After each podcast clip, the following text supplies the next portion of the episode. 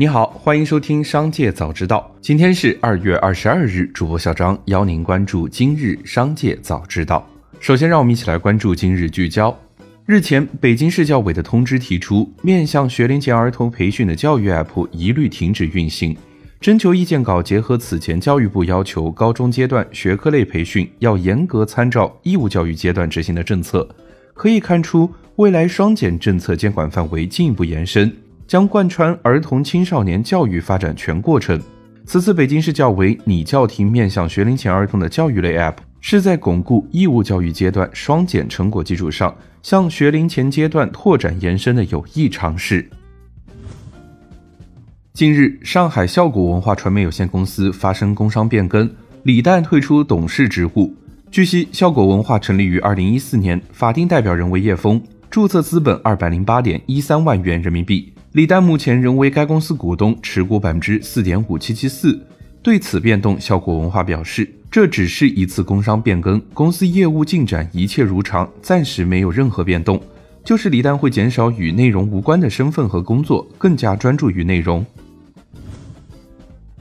紧接着，再让我们一起来关注企业动态。近日，大力教育的四大在线教育业务 GoGoKid、你拍一、清北小班和汤圆英语都在其官网上发布了停运公告，并也都在去年年底前正式停止服务。其中，汤圆英语为付费用户提供了补偿窗口。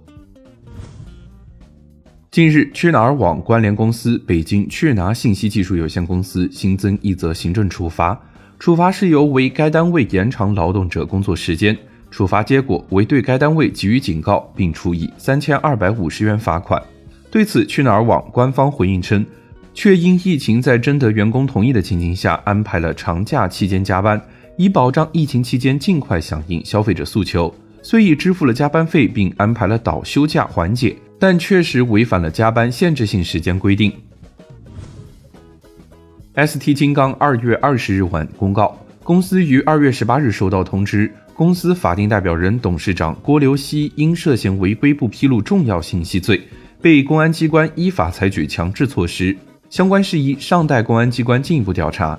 此前，郭留希曾因财务造假被监管部门重罚。二月十八日夜晚，公司召开董事会紧急会议，同意免去郭留希董事长职务，接替者是国资股东河南农投金控股份有限公司派驻董事刘淼。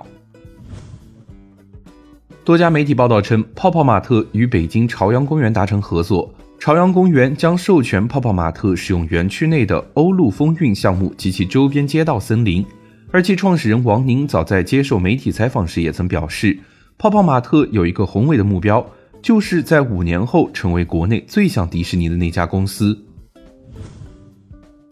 台媒消息，苹果 iPhone 十四近期进入代工试产作业。传出立讯尚未取得新产品试产导入量产服务订单，将无缘代工销量最好、高单价、利润较高的高阶段 iPhone 十四。今年恐只能拿到基本款 iPhone 十四订单，成为第二供应商。红海稳坐 iPhone 代工龙头宝座。红海向来不评论大客户订单动态，截至发稿前尚未取得立讯回应。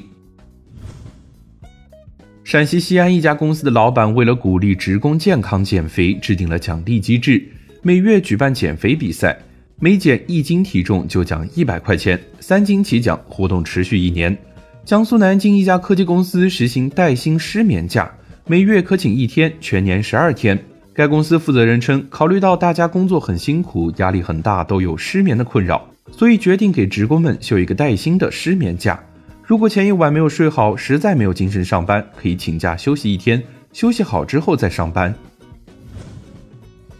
海底捞发布公告称，预期将截止二零二一年十二月三十一日止，年度录得净亏损约人民币三十八亿元至人民币四十五亿元。海底捞表示，对比二零二零年收入约为人民币二百八十六亿元，本集团二零二一年度收入预计超过人民币四百亿元，增长超过百分之四十。预期亏损主要归因于2021年三百余家餐厅关停及餐厅经营业绩下滑等因素导致的处置长期资产的一次性损失、减值损失等，合计约人民币三十三亿元至人民币三十九亿元。紧接着，再让我们一起来关注产业消息。从多家房产中介获悉，从今日起，四大行同步下调广州地区房贷利率。其中，首套房房贷利率从此前的 LPR 加一百 BP 百分之五点六下调至 LPR 加八十 BP 百分之五点四，LPR 加一百二十 BP 百分之五点八下调至 LPR 加一百 BP 百分之五点六。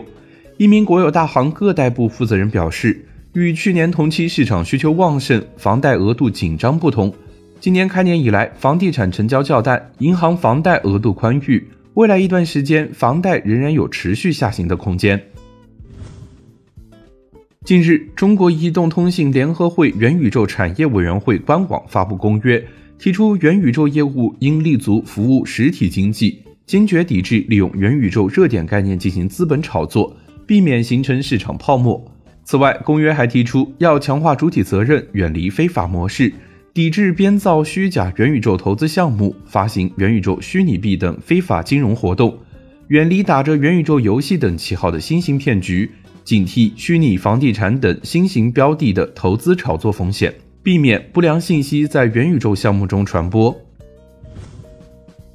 北京证券交易所获悉，截至今年一月底，北交所投资者数量超四百八十万户，是北交所设立消息宣布前的二点八倍。北交所开始以来，市场运行稳中向好，市场生态发生积极变化。截至今年一月底，北交所市场日均换手率百分之二，整体年化换手率为百分之四百八十四，符合中小市值股票流动性特征。